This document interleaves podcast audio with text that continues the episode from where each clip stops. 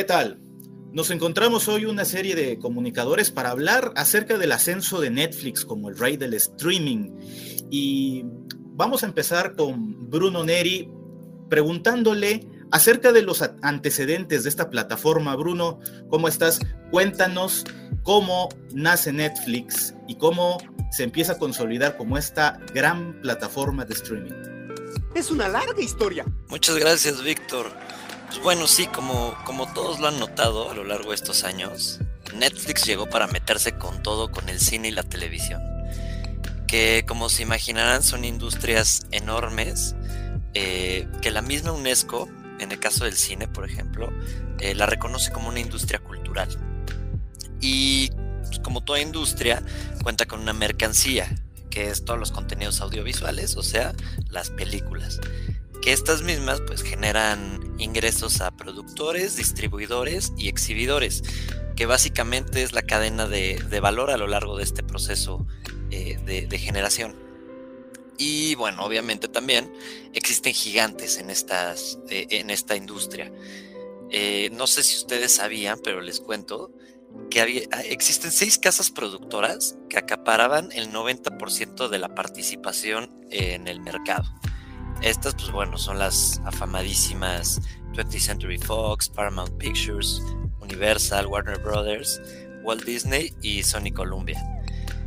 Y, bueno, en cuanto a la televisión, pues bueno, es un medio de comunicación que es considerado como uno de los desarrollos tecnológicos eh, más importantes del siglo XX, pues tenía dos, dos, metodologías. El tema del broadcasting, que todos lo conocemos como la televisión abierta, y el narrowcasting, eh, esta como la televisión temática o la que va como dirigido a nichos, que se da eh, principalmente, por ejemplo, en, las famosas cableras. Eh, bueno, estas industrias se toparon con la masificación del Internet, lo que le abrió por completo las puertas a Netflix para meterse en todas las pantallas posibles. Muchas gracias, Bruno. Es muy interesante todo lo que dices, nos llama la atención precisamente cómo esta plataforma llega a consolidarse en nuestra época como eh, el rey de, las plataformas de, contenido digital. y es interesante analizar su evolución también. Eh, recordemos, por ejemplo, que Netflix comenzó como un negocio para rentar DVDs y posteriormente evolucionó a la plataforma digital. Sobre esto nos gustaría que Henry Alejandro Rosario nos contara más sobre la evolución de Netflix. Sí, desde luego, gracias Víctor. Pues sí, de hecho me parece muy interesante cómo ha evolucionado Netflix desde su creación.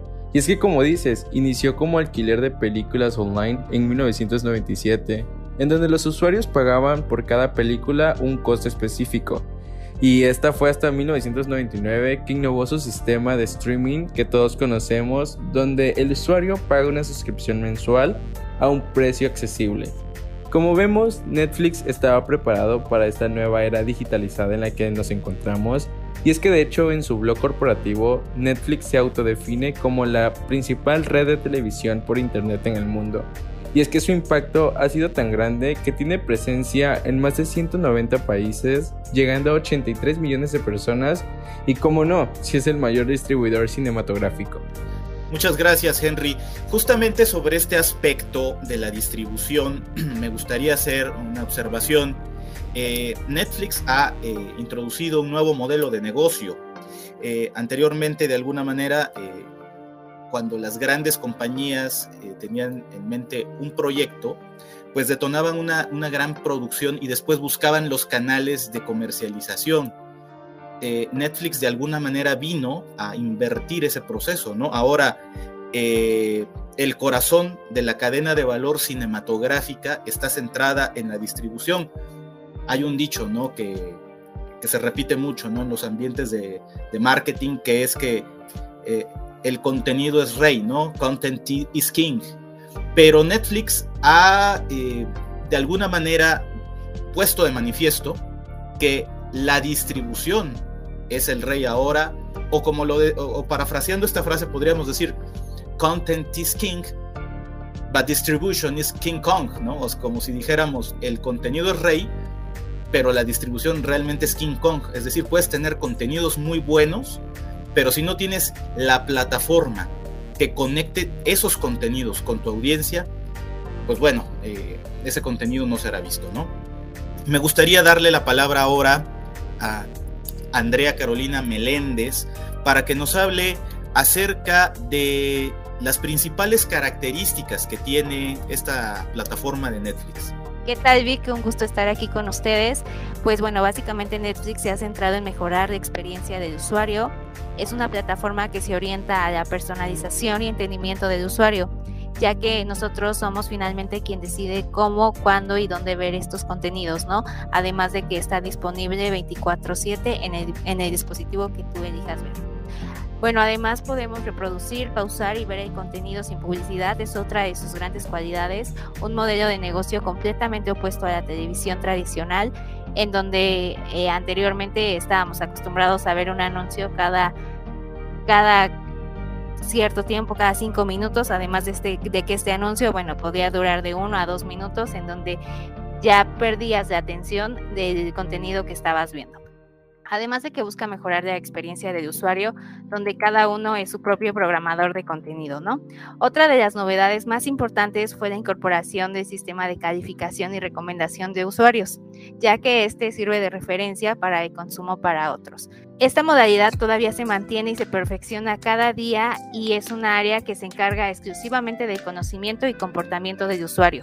Es muy coherente con las nuevas reconfiguraciones de las audiencias que se caracterizan por la personalización de los contenidos, el consumo asincrónico y el intercambio de mucho a muchos. Muchas gracias Andrea, todo esto que mencionas es muy interesante, ¿no? Netflix se inscribe ya dentro de la web 4.0 en donde de alguna manera los algoritmos, a partir de los datos de consumo, pueden estudiar a, la audiencia, ¿no? Y en este caso también a partir de ahí, de esa información que se va generando, ir proponiendo nuevos eh, contenidos, ¿no? Que sean afines a los gustos, por ejemplo, de los usuarios.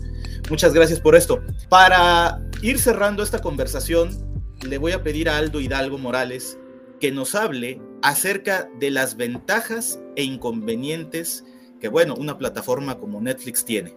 Adelante, Aldo. Claro que sí, Víctor. Y pues, primero que nada, estoy muy, muy feliz de estar aquí con todos ustedes. Y pues bueno, vamos a ver un poquito de el, este gigante, de este rey, el rey rojo de las plataformas de streaming. Pues primero que nada, la ventaja es que pues no tenemos interrupción a la hora que estamos viendo algún contenido, como una película, una serie, un documental, lo podemos ver las veces que queramos, el día que queramos, a la hora que nosotros queramos. Ya no tenemos que preocuparnos por eso de que, ah, solamente eh, los viernes a las 5 de la tarde pasan mi serie favorita. No, no, para nada. Otro es que, pues también este, nos ofrecen nuestro contenido, digo, el contenido sin conexión. En años recientes, una de las mayores ventajas que, pues, que tiene Netflix es que ahora le permite a sus usuarios descargar su contenido favorito a sus dispositivos móviles para así poder verlos pues sin necesidad de una conexión a internet. Así que para todos aquellos que les encanta hacer pues esos viajes largos en autobús o en avión o incluso algunos como un servidor que luego nos vemos forzados a esperar mucho tiempo, pues valga la redundancia, en una sala de espera cuando vamos al médico o cualquier otra situación, pues aquí podemos ver un episodio o una película que ya tenemos descargada pues ahí en nuestro celular. Otra ventaja es el contenido original. Para todos aquellos que estamos hartos de ver las mismas películas de siempre, con las mismas tramas de siempre, Netflix nos ofrece contenido original producido por ellos mismos. En lo personal, algunas de mis series favoritas son producciones originales de Netflix, al igual que he visto el mejor trabajo de muchas actrices y actores en producciones similares. Netflix también es una plataforma muy fácil de usar. Solamente hay que crear una cuenta, lo cual es algo de lo más sencillo que se puede hacer en Internet. Y también hay que seleccionar el plan que vamos a utilizar. No hay tutoriales, no se necesita configurar nada. Además de que podemos accesar a esta plataforma desde múltiples dispositivos. Ahora bien, no todo es miel sobre hojuelas con el rey de las plataformas de streaming. Tarda un poco en actualizar el catálogo a pesar de contar con el contenido de todo tipo, desde lo más reciente hasta los clásicos de antaños, Netflix suele tomarse su tiempo para actualizar su catálogo, así que hay que ser paciente para ver una serie de nuestra infancia o de su juventud o incluso llegar a ver las últimas tres temporadas porque luego suelen hacer eso. Otra desventaja es el contenido por ubicación. Si te encuentras en México, puede que no puedas ver contenido que solamente puedes encontrar en Netflix de Estados Unidos o incluso Netflix de Europa. Así que si quieres ver a tu actor favorito en su nueva película, lo más seguro es que vas a tener que viajar hasta Europa o incluso utilizar una VPN para poder conectarte a Netflix de Europa, si es que solamente puedes encontrarlo en el catálogo de Netflix de esta región. Ahora bien, también hay algunas producciones que solamente podemos encontrar en su idioma original. Así que si no tienes ningún problema en leer los subtítulos, pues no hay ningún, bueno, en este caso pues eh, te la pasarás muy bien, pero si eres alguien que disfruta de ver las producciones en tu idioma, ya sea español, inglés o cualquier otro, pues sí te la vas a pasar un, pues digamos vas a pasar un mal rato, ¿no? Y ahora bien, la última desventaja que hemos encontrado con Netflix es el incremento de, de costos anuales. Cuando inició Netflix tenía un precio de, si no me equivoco, alrededor de 99 pesos mexicanos y con el paso del tiempo ha incrementado sus costos de manera pues bastante notoria. Incluso ni siquiera es anualmente, ya se ha llegado a realizar un incremento de costos de hasta dos veces o si no es que tres veces por año. Así que si quieres tener el mejor plan de Netflix, será mejor que tengas tu guardadito en tu cuenta de ahorros para que pues no te sorprenda cuando te empiecen a descontar pues un poco más del dinero que ya tenías contemplado. Muchas gracias Aldo, me llama la atención lo que mencionas acerca del contenido original, una de las series que pues marcó un hito ¿no? en la plataforma fue precisamente House of Cards, ¿no? que fue la primera producción que ya es eh, nativa, que ya es original de Netflix y que cosechó varios premios.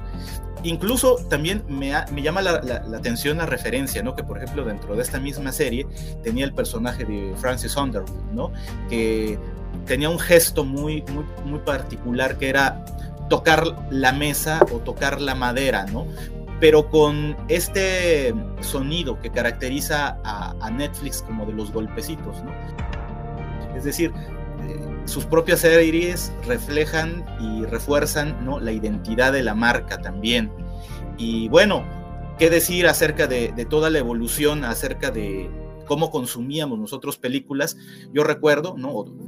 muchos de nosotros recordamos que en nuestra infancia, pues íbamos, ¿no? Quizá con nuestro papá, nuestro tío, a un videocentro, por ejemplo, y después a un blockbuster, ¿no? Y cómo estas compañías no se supieron adaptar a las nuevas tendencias del mercado y terminaron desapareciendo, ¿no? Lo cual no fue el caso de Netflix porque, como bien lo han señalado, en un principio empezó como un negocio de distribución de, DVDs eh, y después evolucionó. Ahora, para terminar, María Langarica, me gustaría que nos pudieras resumir cuáles son los aspectos más importantes de la plataforma de Netflix. Así como pone el ejemplo de House of Cards, que fue la primera serie de televisión distribuida directamente en estas plataformas, han surgido miles de producciones originales eh, de la plataforma, así como de otras plataformas. Eh, como ventaja o desventaja, bueno, Desventajas, que cada plataforma ha ido sacando su propio canal y se tiene que pagar por separado, mientras que antes encontrabas todo en un mismo lugar. Y bueno, también que antes las series de televisión duraban 20, 25 capítulos y tenías mucho tiempo para ver de lo mismo. Y ahora se tardan año y medio en sacar una nueva entrega, entregándote únicamente 8 capítulos de de la producción. Está acostumbrada a estar sentado a cierta hora enfrente de una pantalla para ver un capítulo o se lo pierde, sino a ponerle pausa cuando quieran y a reproducirlo cuando quieran. Eh, sin embargo, en un principio Netflix empezó a distribuir los contenidos que producían Paramount, Warner, HBO, eh, etc. Y hoy en día ha dado la oportunidad de que pequeños productores puedan difundir sus contenidos en esta plataforma, haciendo contenidos originales que se estrenan directamente en las plataformas de streaming y ya no en las pantallas grandes o en la televisión abierta. Pues me queda agradecerles a todos eh, que hayan formado parte de esta conversación acerca del ascenso de Netflix como el rey del streaming. Yo soy Víctor Borrat y nos vemos la próxima. Muchas gracias.